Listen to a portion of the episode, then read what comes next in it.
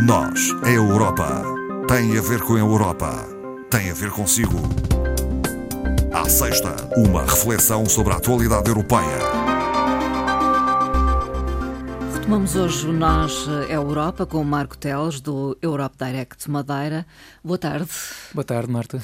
Bem-vindo, Marco Teles. Eh, no início desta nossa conversa, uma referência a um encontro que foi mantido eh, com a representação da Comissão Europeia em Portugal eh, dos vários Europe Direct.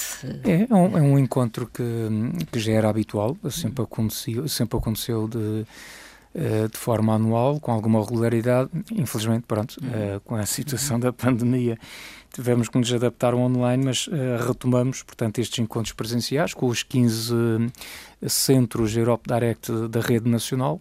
E foi uma oportunidade também de conhecer um bocadinho melhor a, a própria equipa da representação da Comissão Europeia, que também sofreu uh, algumas alterações, e, e, sobretudo aquele momento de partilha de experiências para realmente articularmos, no fundo, os nossos planos de ação entre os diferentes Europe Direct espalhados pelo, pelo país e a própria representação da Comissão Europeia, chegando todos nós também a uma conclusão que, de facto, é, é cada vez mais difícil planificar o que quer que seja face aos imprevistos que estão sempre a acontecer e, e portanto, obviamente, também nesta discussão, nesta, neste encontro, uh, esse aspecto foi tido naturalmente em consideração. A missão continua a ser informar os cidadãos Sim, a missão Europeia. de qualquer Europe Direct continua sempre a ser esta, de informar e por essa via da informação também tentar aproximar os cidadãos uh, às instituições europeias.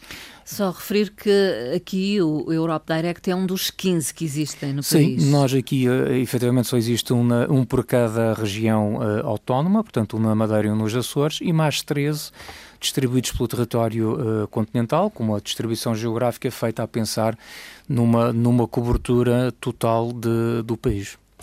Outro tema tem a ver com um convite feito pela Comissão a apresentação de informações e uma consulta pública sobre uma futura proposta relativa a um instrumento de emergência do mercado único. A que Pronto. propósito vem isto? Tra traduzindo por miúdos, no fundo tem a ver com algo que temos falado aqui já muitas vezes, que são das tais consultas públicas que estão online. Basta, aliás, para não estar a dar o um endereço todo, uma pesquisa no Google Consultas Públicas da Comissão Europeia porque esta é um pouco a política também da Comissão, é, é, é, não tomar decisões no sentido de cima para baixo, mas também ouvir o que os cidadãos, e, e, e, é óbvio que isto é um tema que pode interessar a, a determinado tipo de instituição ou a alguns peritos, mas qualquer cidadão europeu pode entrar gratuitamente na plataforma e dar o seu contributo dando uma sugestão. No fundo, o objetivo de facto desta, desta consulta pública é recolher contributos para, uh, no fundo, uh, haver uma maior transparência, uma melhor coordenação entre uh, Estados-membros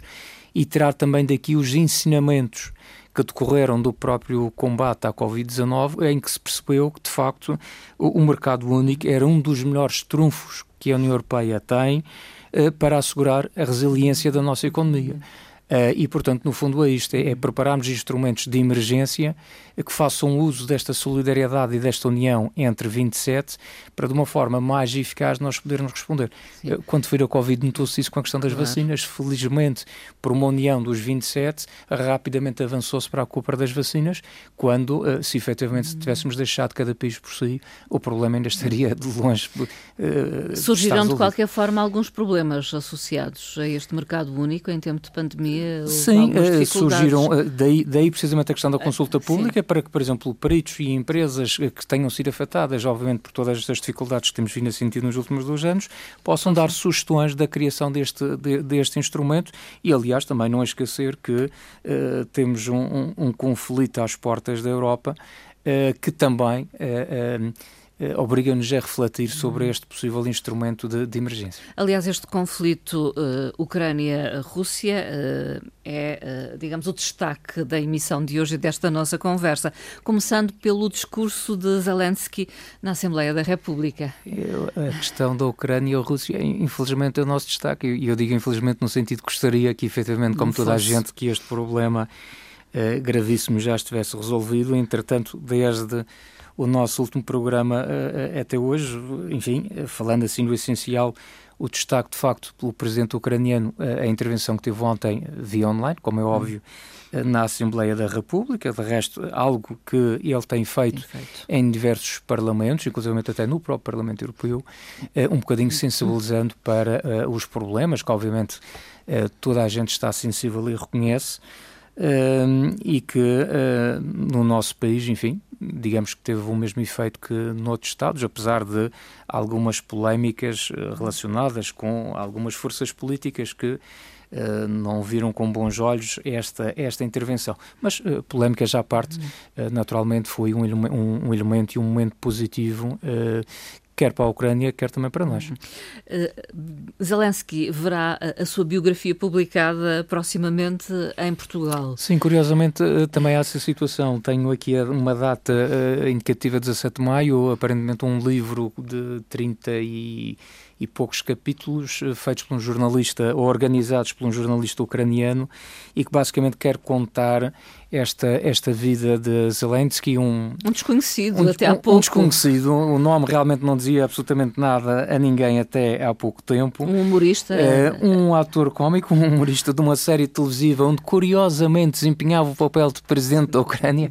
Eu, portanto, não sei se foi uma boa escola ou não, porque efetivamente eu uh, creio que eh, de uma forma unânime uh, o que se diz é que de facto ele tem-se revelado um, um, um, estadista e um bom comunicador também. E é uh, claramente um bom, um bom comunicador, e ainda bem que assim é, porque é uma forma também de uh, despertar a comunidade internacional para o grave problema que eles vivem.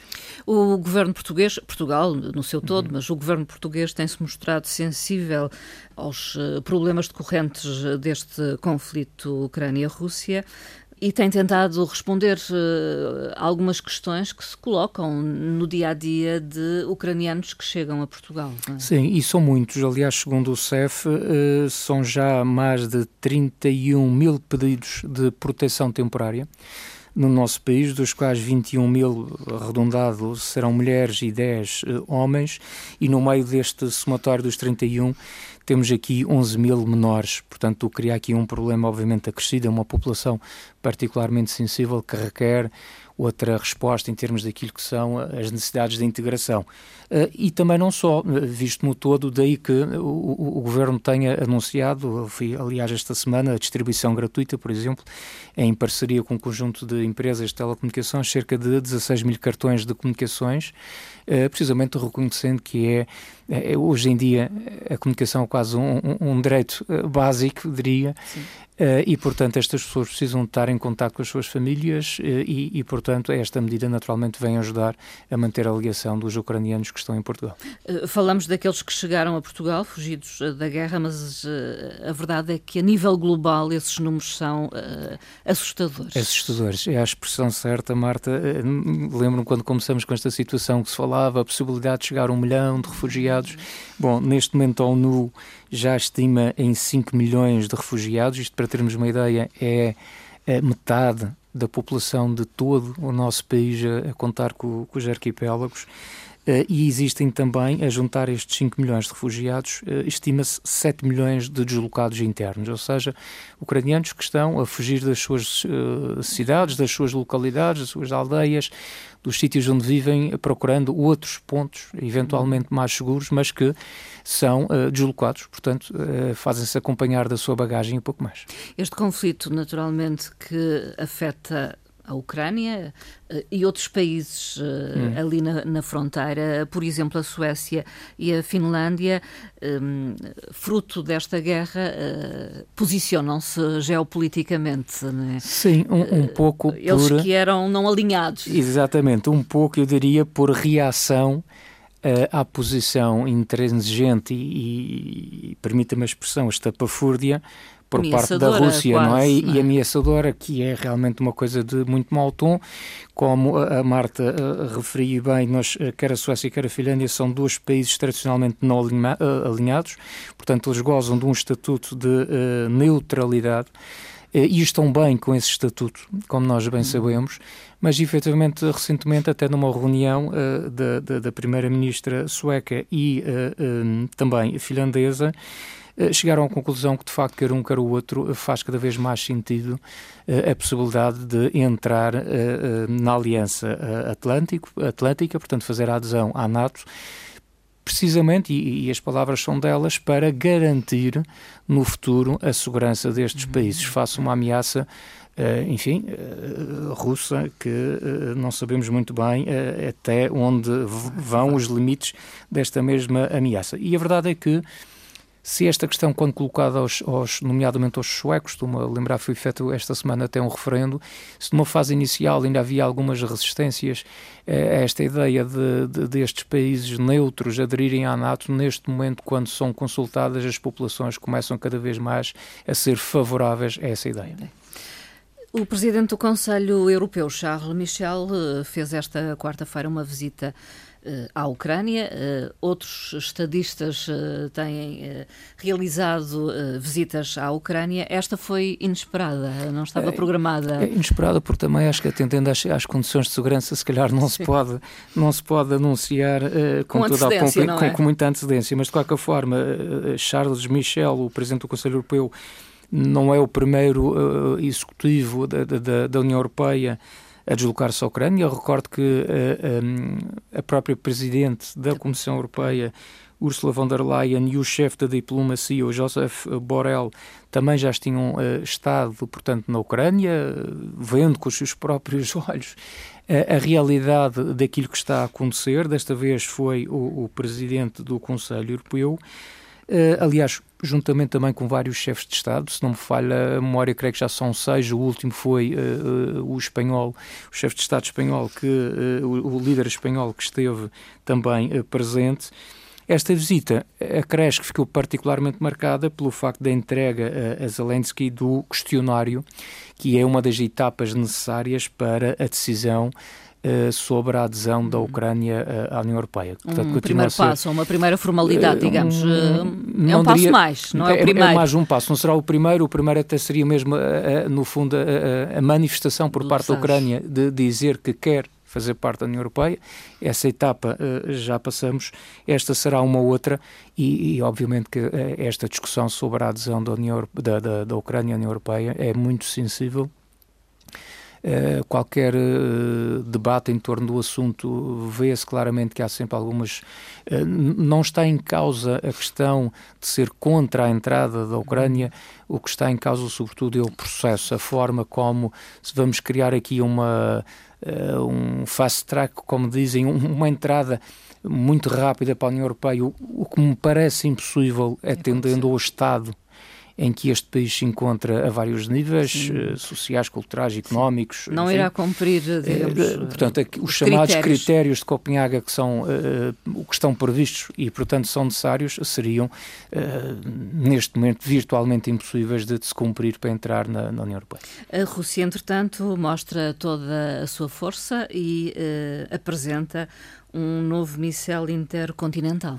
Sim, eu, eu porque gostava de colocar esta questão aqui no, no, realmente no, no, debate. Porque, que risco factos, representa para os Estados-membros da União Europeia? Quando numa altura em que nós queremos que realmente se comece a ver uma luzinha ao fundo do túnel, se me permite a expressão, e que haja alguns indícios de, de uma possível paz, é, é, é que a, a, a, Rússia aparece outra vez agora com esta novidade esta semana a apresentar um, um um, um míssil intercontinental que tem particularidades incríveis do ponto de vista tecnológico, faz-se deslocar a 25 mil km por hora, portanto é ultrassónico, tem uma capacidade de ser colocado, disparado da Rússia, de poder chegar a qualquer ponto do nosso planeta, portanto pode literalmente atingir qualquer ponto e é um armamento que carrega um, um, um, conjunto de ogivas nucleares, não uma, mas várias, e, portanto, outra vez, mais uma manifestação de força e de poder uh, que realmente não abona uh, em prol desta nossa esperança de termos uma paz. Como também, se me permite juntar aqui também um outro assunto, que é a provocação, porque eu não vejo de outra forma senão uma provocação de muito mau gosto, mas a provocação do presidente uh, russo em condecorar uh, a brigada e os militares uh, que invadiram Bucha e que são responsáveis por aquilo que se reconhece hoje pela comunidade internacional como um verdadeiro massacre. Uhum. Uma cidade completamente destruída, pilhagens, relatos de violações de mulheres e jovens, crianças. Portanto, um cenário dantesco, sem qualquer justificação, explicação completamente inaceitável e que eh, internamente a Rússia, por via do seu presidente, decide condecorar este, este pelotão. Não sei uhum. tecnicamente como será que, qual será a expressão certa, portanto. Eh, isto, isto só acrescenta esta, é, no fundo este, este, todo este receio que temos em relação à Rússia e ao seu presidente e fica provado uhum. que estamos a falar de alguém que, do ponto de vista humano, perdeu já qualquer credibilidade. E deixamos eh, por aqui eh, esta questão, ou talvez não, eh, vamos falar das eleições. Oxalá pudéssemos deixar de vez. Francesas e, de certa forma, também o que aqui está em jogo pode ser uma tomada de posição face a este conflito entre a Ucrânia e a Rússia. A segunda volta é já domingo e opõe o presidente, atual presidente Macron a hum, Marine Le Pen. Sim, são os dois candidatos, portanto, Macron, na, no fundo, na sua uh, reeleição, portanto, para o segundo mandato, e uh, Le Pen, que tem sido uma candidata nos últimos tempos, uh, mas que não tem sido bem sucedida. e, portanto, efetivamente, na primeira votação, na primeira ronda, concorreram 12 candidatos.